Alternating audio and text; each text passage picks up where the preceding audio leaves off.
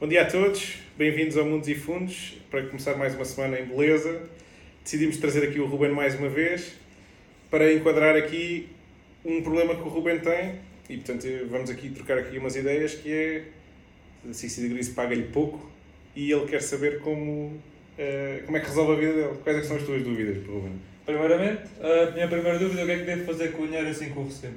Sempre ouvi falar em poupança, em investimentos e gostava de saber a tua opinião sobre, primeiro, o que é que consiste a poupança, sendo se calhar uma das principais recomendações que me fazem no dia a dia. Portanto, é importante termos uma ideia que o mundo não acaba amanhã.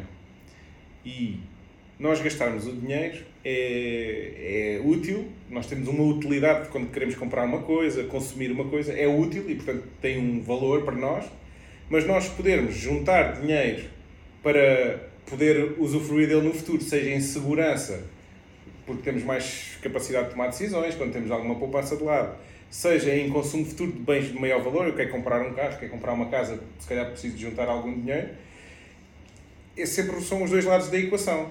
E é muito perceptível que uma pessoa jovem como tu uhum. quer ir sair à noite, impressionar umas miúdas, etc. Ok, tenho algum dinheiro, vou usufruir desse dinheiro. Mas será que esse valor terá que, tem que ser todo o valor que tu ganhas? Tem que ser uma parte do valor que tu ganhas? Se há alguma forma para fazer isso? Uhum. Sentes alguma pressão de olha, os, os, meus amigos vão comprar uns ténis, também vou comprar uns ténis, como é que tu vês o dia a dia? Uh, existe essa pressão? Ok. Ok, qual seria a recomendação então, por exemplo, de ter uma porcentagem do salário que me recomendarias para um bom nível de poupança? Uma vez que nós pagamos muito, tu podes, podes poupar muito. Não. Mas aqui a ideia não, não é uma porcentagem, é as pessoas têm que conseguir ter um, um nível de vida que seja estável, que é okay. eu estou confortável, é óbvio que almejamos sempre para o melhor, mas não podemos passar necessidades para com, só com o intuito de poupar. Porque uhum. senão não vai ser uma. É como, é como as dietas, não é uma coisa que conseguimos fazer de maneira fácil. Se nós nos obrigamos a fazer uma dieta, depois nunca conseguimos uh, aquele corpinho que almejamos. Okay. E portanto, tem que ser uma coisa que se integre nos nossos padrões do dia a dia. E a poupança é exatamente igual. É uma coisa que às vezes nos custa, porque gostaríamos, se calhar, de ter aquele prazer mais imediato de consumir alguma coisa, mas tem que ser uma coisa que seja consistente e, portanto, não pode exigir um esforço por aí além. Uma das técnicas que as pessoas utilizam, e há muitos chavões sobre o assunto, é pague-se primeiro. Portanto, recebes o salário e dizes, ok, vou, a minha métrica é poupar 10% do salário no mínimo. Poupo 10% para uma conta ao lado, para uma conta de investimentos, para o que seja, e vou viver como se só tivesse o resto do salário. Se chegar ao fim e ainda poupar alguma coisa, posso poupar o resto. Mas vai ter que haver uma tentativa e erro, um, uma calibragem própria que tu vais ter que fazer porque até pode haver meses em que vais recorrer à poupança por alguma razão. Queres fazer uma viagem. Deveria fazer primeiramente um plano e depois sim fixar, entre aspas, um valor uh, acho, acho que poupar, pagar-me primeiro, como estavas a dizer. Da experiência das pessoas com quem nós falamos e até da nossa própria experiência, o que eu chego à conclusão é: primeiro é preciso saber em que é que gastamos. Portanto, identificar uh, as nossas despesas não só eu gastei aqui, mas é eu tenho um plano para o mês. Eu normalmente gasto, sei lá, 100 euros de transportes ou de supermercado ou de sair à noite e ter uma espécie de uma rúbrica de orçamento para cada unidade. Para eu ter uma expectativa, olha, este mês já fui a demasiados restaurantes, este mês já comprei demasiada roupa, para o que eu achei normal quando estava a pensar disto de uma maneira estruturada e não naquela altura que me apetece mesmo, ir com os amigos. Ou... Portanto, é tal como os investimentos, não é? Não, pensar a quente, pensar de uma maneira estruturada e ter um plano ajuda.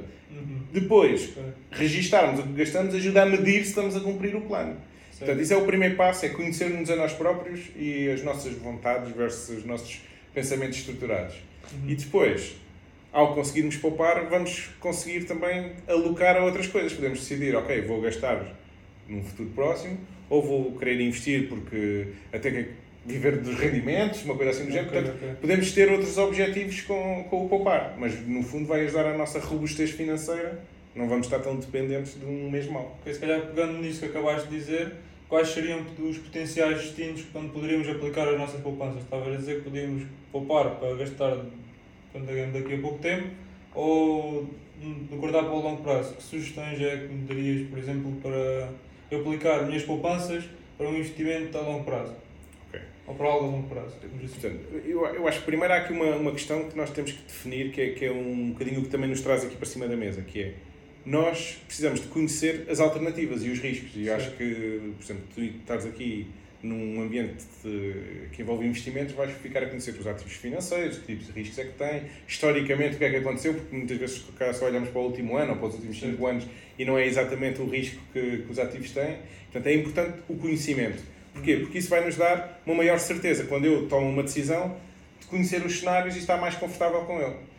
E depois, para o, o, longo prazo, muitas vezes nós baseamos muito nos conselhos das pessoas que estão à nossa volta. Olha, os meus pais dizem que investir em ações é terrível porque perderam na Telecel em 1991 ou uma coisa assim do género. Uhum. Nós temos que nos abstrair um bocadinho disso e, no fundo, cada investidor tem que pensar pela sua cabeça. E o que nós, eh, eh, não é aconselhamos, mas o que nós forçamos quase os nossos clientes a perceber é, um, quando eles compram um instrumento, seja um fundo, seja ações, seja obrigações, é que riscos é que ele está realmente a correr que nós damos como garantidos. Ah, vou comprar obrigações da PT porque nunca vai à falência. Foi à falência. Vamos comprar obrigações de um Estado qualquer porque nunca vai à falência. Pode ir. Portanto, há uma probabilidade baixa, mas para ter um retorno associado há um risco. E é isso é que nós temos que perceber. Depois, é óbvio que há investimentos que no longo prazo, em média, têm rentabilidades históricas melhores. Estamos a falar, por exemplo, do caso das ações que são reconhecidamente mais arriscadas, mas por serem mais arriscadas também têm um retorno associado. Ah, e temos que perceber porque é que isso acontece. Mas essencialmente, todos nós que estamos aqui, quer deste lado, quer desse lado, nós trabalhamos para melhorar a nossa vida, o nosso mundo e as empresas é a mesma coisa. Ninguém trabalha para ter prejuízo. Todas trabalham para ter lucro. Portanto, há uma força ativa. Na sociedade que tenta responder às alterações económicas, às alterações de padrões de consumo, etc., para gerar lucro. E nós estamos a investir nessa força ativa, no fundo, quando estamos a investir em ações, e é por isso é que é, a longo prazo é a classe de ativos que traz maior rentabilidade. Uhum. Depois, há ciclos económicos negativos, e, eu, e aí é que, por exemplo, aparece uma empresa como a Sixi, como nós falámos no primeiro episódio, em que o nosso objetivo é fazer essa gestão do que estamos a ver para a frente, dos ciclos económicos, etc., de maneira a alocar o risco da melhor maneira. E acompanhar as tendências. O objetivo é, no limite, seria se nós fôssemos um robô muito eficiente, descobrir antes do dia começar se vai ser um dia em que os ativos vão valorizar ou desvalorizar. Sim. Como isso não acontece, o acompanhar as tendências ajuda-nos a ir calibrando os nossos investimentos paulatinamente, em vez de termos de decidir ah, agora amanhã é zero, no dia a seguir é 100%. Portanto, nós não fazemos isso, vamos calibrando e isso envolve acompanhar os mercados financeiros. Muitos investidores, muitas pessoas que fazem poupança e depois querem aplicar a sua poupança, não têm esse tempo. E, portanto, têm que entrar num nível de decisão diferente, que é dão esse mandato a alguém para gerir as poupanças por eles, ou fazem um investimento mais passivo que requer menos manutenção e menos acompanhamento dos mercados financeiros. Ok, ok, certo. Uh, e pronto, passando agora para outra questão, uh, pronto, que afeta um bocado, é hoje frequentemente falar de inflação. Tendo em conta que os preços estão a subir, como é que eu, o que é que eu posso fazer, poupando ou investindo, para tentar acompanhar essa inflação e, não, e evitar que o meu salário perca dinheiro ao longo do tempo. a primeira coisa que podes fazer é arranjar investidores para a Sixi para nós podermos aumentar o salário. E, não, estou meio a brincar, mas a verdade é há uma componente associada à produtividade da sociedade como um todo, não é? Uhum. Portanto, quando aumenta a produtividade, quer dizer, por cada unidade de esforço, nós produzimos mais output económico. Certo. E, portanto, o teu esforço tem um valor à hora ou um valor ao mês mais valioso. Portanto, consegues subir o salário sendo mais produtivo, digamos uhum. assim.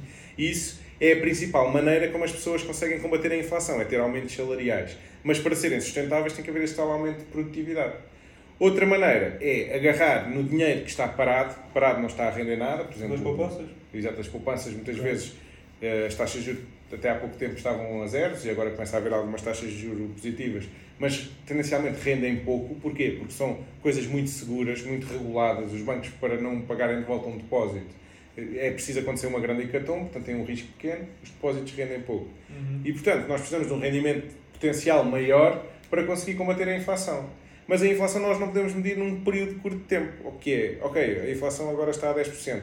O meu portfólio tem que dar 10%.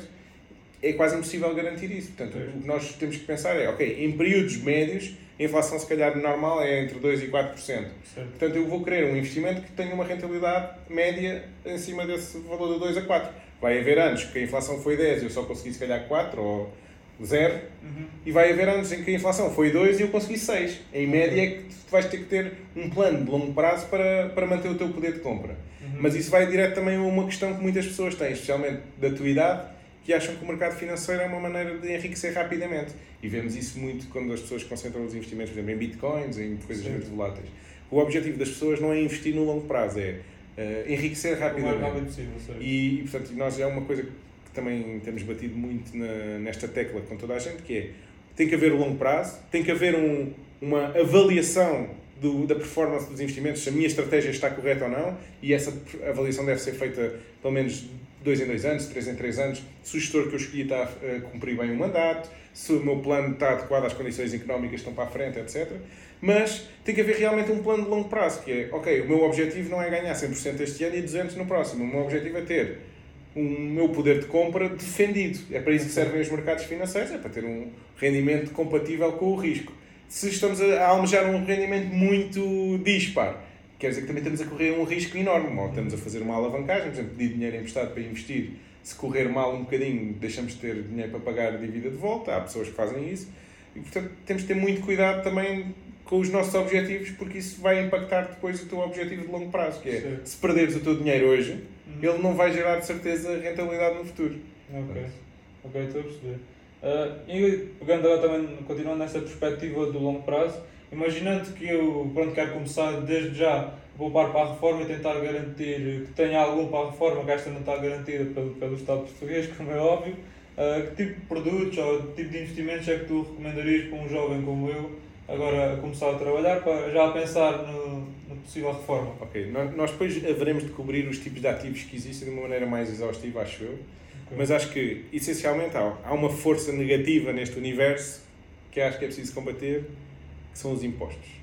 E, portanto, o objetivo principal de quem vai investir no longo prazo deverá ser, numa primeira escolha, é dizer assim, ok, eu vou escolher a minha política de investimentos, vou escolher que tipos de ativos é que eu vou comprar, e no teu caso, como é jovem e estás a investir para o longo prazo, tal como nós falámos, o melhor ativo, se calhar são ações, é ter um perfil que tem um, um investimento em ações eh, maioritário, ou pelo menos com uma componente de ações elevada, porque mesmo que haja um, uma parte negativa, um ciclo de ações negativo, tu poderás recuperar. Sim. Se tiveres uma parte que está num investimento flexível que possa defender disso, melhor. Porque há um grande problema com as perdas. É, se nós cairmos 50% no nosso investimento, nós não precisamos de recuperar só 50% para ir para zero. Precisamos que o investimento suba 100%. 100%, E, portanto, defendermos perdas elevadas é, é, é importante para, para contribuirmos para, para o crescimento do, do património.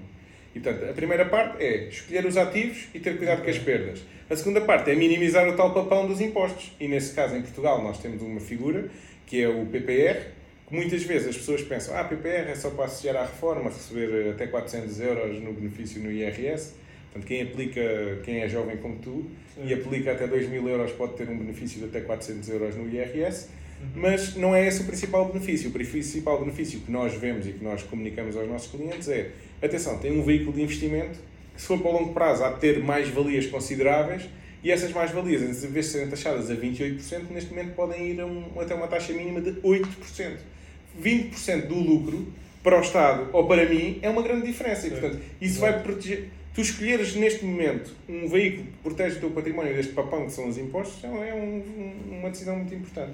Portanto, por exemplo, recomendo... escolher um, um, um PPR em vez de um, de um ETF, por exemplo, pouparia-me cerca de 20% dos ganhos. Dos ganhos. Agora o que tu tens que perceber é, ok, eu quero o risco que estava no ETF. Vou uhum. pôr, eh, sei lá, um ETF do S&P 500. Vou pôr 30% do meu património em ações americanas no S&P 500. Será que existe um PPR que mantém 30% do meu investimento em ações americanas? Ou para o meu portfólio como um todo, para o objetivo que eu tenho para o meu portfólio, será que existe um PPR que tem as regras de investimento que eu acho que vão cumprir este objetivo? Pronto. E é isso é que deve ser a avaliação. Um, primeiro sempre, escolher a política de investimento, saber em que é que estamos a investir. Porque é muito lindo eu dizer, olha, agora é uma boa altura para investir em ações. Mas depois nunca ninguém me vem perguntar olha, hoje devo vender, hoje devo vender. Portanto, okay. não, é, não pode haver esta recomendação, tem que ser a pessoa a perceber se vai investir em ações e está num veículo que só investe em ações, vai estar investido num ciclo positivo e num ciclo negativo. Certo. Tem que... aí convém ser uma pessoa que também esteja dentro, acompanha os mercados frequentemente, né? para conseguir arranjar o timing mais ou menos adequado. Pronto, o timing é uma coisa que não existe. Pronto. Okay. Ninguém tem uma bola de cristal, não é? Certo. Nós acreditamos que é preciso estar investido para ter retorno consistente dos mercados. O que nós acreditamos é que conseguimos uh, ir tomando decisões sobre onde estar investido de uma maneira eficiente. E, portanto, a Sixi o que é que faz? Decide se é para investir em ações nos Estados Unidos ou no Japão, ou em obrigações ou em commodities, mas na realidade estamos quase sempre investidos. Certo. O que é que a maior parte dos investidores que eu vejo faz e que eu acho que faz de uma maneira errada, que é compram um ETF porque tem aquela coisa que em média as ações vão dar X% e depois quando há uma queda assusta-se porque não estava a contar com uma queda de 30% ou 40%. E a tendência com o susto é vender e acabam por perder a Exatamente. E portanto, aqui o que deveria ser à partida devia ser as pessoas estudarem de alguma maneira e conseguirem okay. calibrar o seu perfil de risco e perceberem, ok, eu se calhar não posso afetar 70% do meu portfólio a ações porque eu vou dormir mal quando as ações caírem 30%. Se calhar o meu perfil de risco é só de 50%. Ou então, se calhar, precisa realmente de alguém que olhe para o meu dinheiro de uma maneira ativa e não o gestor que me ligou uma vez para comprar um produto e nunca mais me ligou para fazer o acompanhamento de as razões porque eu comprei aquele produto, se ainda estão ativas, se melhoraram ou se pioraram. E, e é isso é que me faz imensa confusão: é que as pessoas parece que conduzem no mercado financeiro a olhar para o retrovisor. Olha, no ano passado subiu muito um fundo de ações de uma, empresa chinesa de tecnologia, okay. vou comprar só isso. E depois é óbvio que as condições mudam e ninguém lhes diz e as pessoas também não vão investigar nem acompanham os mercados e depois ficam surpreendidas quando têm resultados que não estão à espera. Portanto, quem faz um, uma seleção específica do tipo de investimentos que está a fazer tem que fazer algum acompanhamento. Senão tem que ter a certeza que quem está a gerir o seu, o seu património tem realmente um mandato que permita fazer uma gestão e não dizer, olha, é um fundo de ações, tem o um mínimo sempre de 90% investido em ações. Se o mercado cair, pode ser o melhor de todo o mundo, mas tem que cumprir as regras, tem que ter 90% investido em ações e vai cair com 90% de ações. E eu acho que é isto é que a maior parte das pessoas não percebe e espero que tu desde novo consigas eh, selecionar os teus ativos. Não, não é os que tenham melhor performance, porque isso é, lá está a bola de cristal, é os que trazem a performance mais robusta, da maneira que tu te sintas confortável.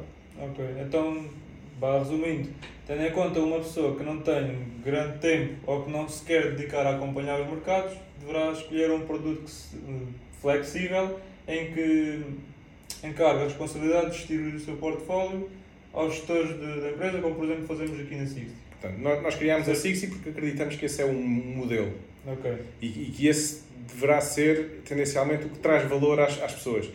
Mas implica que as pessoas não é que não, nunca mais olhem para, para isso. É, têm que perder tempo de pelo menos de dois em dois ou três em três anos a avaliar se o nosso trabalho está correto e está face às expectativas okay. que eles estavam à espera. Porque nós também não, não queremos que as pessoas comprem um fundo de investimento e nunca mais o avaliem. Não, têm que continuamente a perceber se o mandato que atribuíram está a ser bem executado. Existem imensos fundos que fazem, que dizem que fazem qualquer coisa e que depois é, é muito fácil encontrar um índice que compara com, hum. com, essa metodologia e vamos ver e a performance do investimento é completamente diferente da performance de um índice que segue uma metodologia qualquer. E, portanto, é, é fácil perceber que se calhar não houve uma avaliação prévia ao investimento. Ok. Ok, então antes de tudo, antes de investir, é sempre avaliar e comparar diversas opções. Portanto, já estou a perceber que aqui um, um bom tópico, depois digam se é verdade ou não, comentem, façam alguma coisa, não sei bem como é que isto funciona, mas digam-nos que é um guia de investimento, um guia de como selecionar investimentos poderia ser uma coisa útil. Eu estou aqui a perceber para a conversa do Ruben que se calhar poderia ser uma coisa útil. Portanto, há um passo a passo, digamos assim. Exato, exatamente. Epá, porque malta como eu que acabou de começar, não temos ainda as bases, não estamos, também não temos tempo a despender uh, a pesquisar sobre isto. Se tivéssemos uma espécie de um guia, digamos assim, com uns determinados passos a seguir, seria muito mais fácil uh, para selecionarmos informação e vermos o que é que é verdade ou não. Porque, por exemplo, vemos muitas vezes nas redes sociais bastantes ofertas de Forex a prometer retornos elevadíssimos e quando a malta é desconfiada. E seria, seria sempre importante ter alguém de confiança, como aqui na Sixty, a que nos pudesse passar essa informação de forma. Ótimo. É, é assim, só, é isso. Nós queremos ser esse parceiro de confiança, obviamente que nós vendemos um serviço que é um serviço de gestão, não queremos esconder isso a ninguém, portanto, o objetivo é ser o mais aberto possível. Queremos passar a informação às pessoas de uma maneira robusta que as pessoas depois agarrem essa informação e escolham consoante as suas ideias, sabendo o que é que nós fazemos, obviamente. Claro. E portanto, vamos tentar construir esse guia de maneira a trazermos valor para, para a nossa audiência e especialmente para este público mais jovem que, pensa no futuro do país. É o futuro do país e mais do que isso. eh, investir é uma grande responsabilidade, porque investir, o investidor não devia ser só alguém que entrega dinheiro e desaparece. Devia ser alguém que exige, exige que as empresas sejam mais lucrativas, exige que as empresas tenham gastos mais bem explicados, exige que as empresas cumpram no limite o, o, as políticas de ambiente, que hoje em dia estão muito em voga. Mas o investidor devia ser alguém que exige, porquê? Porque isso depois traz a sociedade para o caminho certo. Se nós entregamos dinheiro só porque sim, as empresas que já eram mais valiosas há 5 anos são aquelas que tinham mais market cap, são aquelas que vão receber mais dinheiro. Estamos a passar um atestado de carta branca aos gestores dessas empresas e, portanto, o mundo depois acaba por derivar para, para níveis que, ou para, para situações que nós não, não contávamos. E, portanto, o investidor tem uma grande responsabilidade aqui, que é o. No fundo, é o que tem a cenoura para os mercados mexerem-se para, para, para o sítio em que ele abana a cenoura. Portanto, toda a gente quer o dinheiro do investidor, não é? Uhum. Mas o investidor devia exigir, exigir que o gestor cumpra o mandato que tem, exigir que as empresas se desenvolvam no sentido que estão a dizer para que comunicam. Okay. E, e, portanto, eu, eu acho que é uma componente muito importante dessa parte do futuro que tu estás a dizer, que é, que é consciencializarmos as pessoas que realmente são o futuro e a exigência delas é que faz o, o mundo mover-se para o sítio certo. Estou a perceber. Se calhar agora, com pergunta final e para terminarmos, que recomendações darias a, a mim, neste caso que estou aqui a falar contigo, mas eh, a outros jovens como eu, sobre poupança e investimentos e as principais metodologias a seguir? Portanto, há vários fatores que são sempre muito falados e um deles é o tempo. Portanto, o tempo é um aliado poderoso da poupança. Se nós conseguirmos poupar daquela maneira como fazer dieta sem esforço, é, é uma, é uma poupança que é, vai sendo recorrente e, portanto, não vimos nada no primeiro ano, vimos muito pouco no segundo ano, mas a partir do terceiro, quarto, quinto ano, o nosso crescimento do, do nosso estoque de poupança, digamos assim, vem por dois fatores. Um, pelo crescimento da nossa, do nosso income, do que nós ganhamos uhum. e do que nós conseguimos poupar, e outro começa a ser o rendimento que nós tiramos dos mercados financeiros, os juros compostos, o investir sobre investimento, e, e portanto o tempo é um aliado muito poderoso. Começar cedo é uma diferença enorme no património que tu vais conseguir juntar na tua vida. Começar a juntar hoje versus juntar daqui a 10 anos. Ah, eu agora quero é curtir a vida e vou para a praia e para viajar, etc. Isso é importantíssimo, ter essas experiências é importantíssimo, mas de uma maneira estruturada, em que tu percebas, ok, não estou a hipotecar o meu futuro porque sei que, sei lá, estou numa indústria que até tem bons salários, ou uma aceleração de carreira, ou, tenho confiança no meu futuro, é uma coisa. Ok, estou a investir em mim próprio. E é o maior investimento que podes fazer. Certo. Outra coisa é, estou-me a endividar para ir fazer este estilo de vida, é o pior que tu podes fazer. Okay. E portanto, há aqui um nível em que nós vamos ter que estruturar a nossa vida, o tal plano inicial que nós falámos no início, que é definir o plano. Eu tenho um plano, vou seguir o plano, não vou abdicar da minha vida para seguir o plano. Vou ter, obviamente, alguns prazeres da vida. Uhum. E depois, ao começar a correr o tempo a meu favor, e capitalizar em cima disso. E, no fundo, o que eu faço e o que eu vejo que outras pessoas que têm uma vida financeira orientada fazem é, a cada despesa, pensarem: será que eu preciso mesmo de ter esta despesa? Que valor é que eu vou tirar daqui? As minhas filhas sofrem imenso com isto, porque às vezes elas querem coisas e, eu, e não, não conseguem perceber porque não agora, não é? Mas, é? mas é muito importante essa mentalidade e este interesse que tu estás a ter desde jovem de como é que eu aumento os meus recursos financeiros para ter uma liberdade uh, num curto prazo de tempo de tomar as minhas decisões, no, no limite. Ou de fazer gastos maiores. Uma das decisões pode ser, hoje quero gastar um milhão de euros. Mas preciso ter um milhão de euros no bolso claro. para gastá-lo num dia. Claro. Uh, e portanto, é, é este conjunto de... O mundo é complexo, mas há aqui um conjunto de fatores que jogam a nosso favor e um, fator, um conjunto de fatores que jogam contra nós. Controlarmos os nossos desejos e ansiedades e seguir um plano e usar os fatores para o investimento, como o tempo, a rentabilidade, o risco a nosso favor, ajudam-te a ganhar uma robustez enorme na tua vida. Agradeço mais uma vez pelas, pelas dicas que tivemos aqui. Uh... Não me agradeça já, porque aquele guia de investimento tu vai, vais ter bastante trabalho a fazê-lo, porque vai ajudar a fazer a tua pesquisa e a, e a darmos informação útil às pessoas. Eu acho que, acima de tudo, ninguém tem que agradecer. Nós estamos cá para dar o, melhor possível, porque lá está, é a minha responsabilidade querer um mundo melhor e pessoas mais informadas e que exijam de mim. E portanto é isso que nós estamos aqui para fazer, é dar a informação para as pessoas saberem como exigir. E, e é esse o nosso objetivo. Ok. Obrigado, Duno. e assim, degrees. assim nos despedimos de mais um episódio. Até para a semana, malta.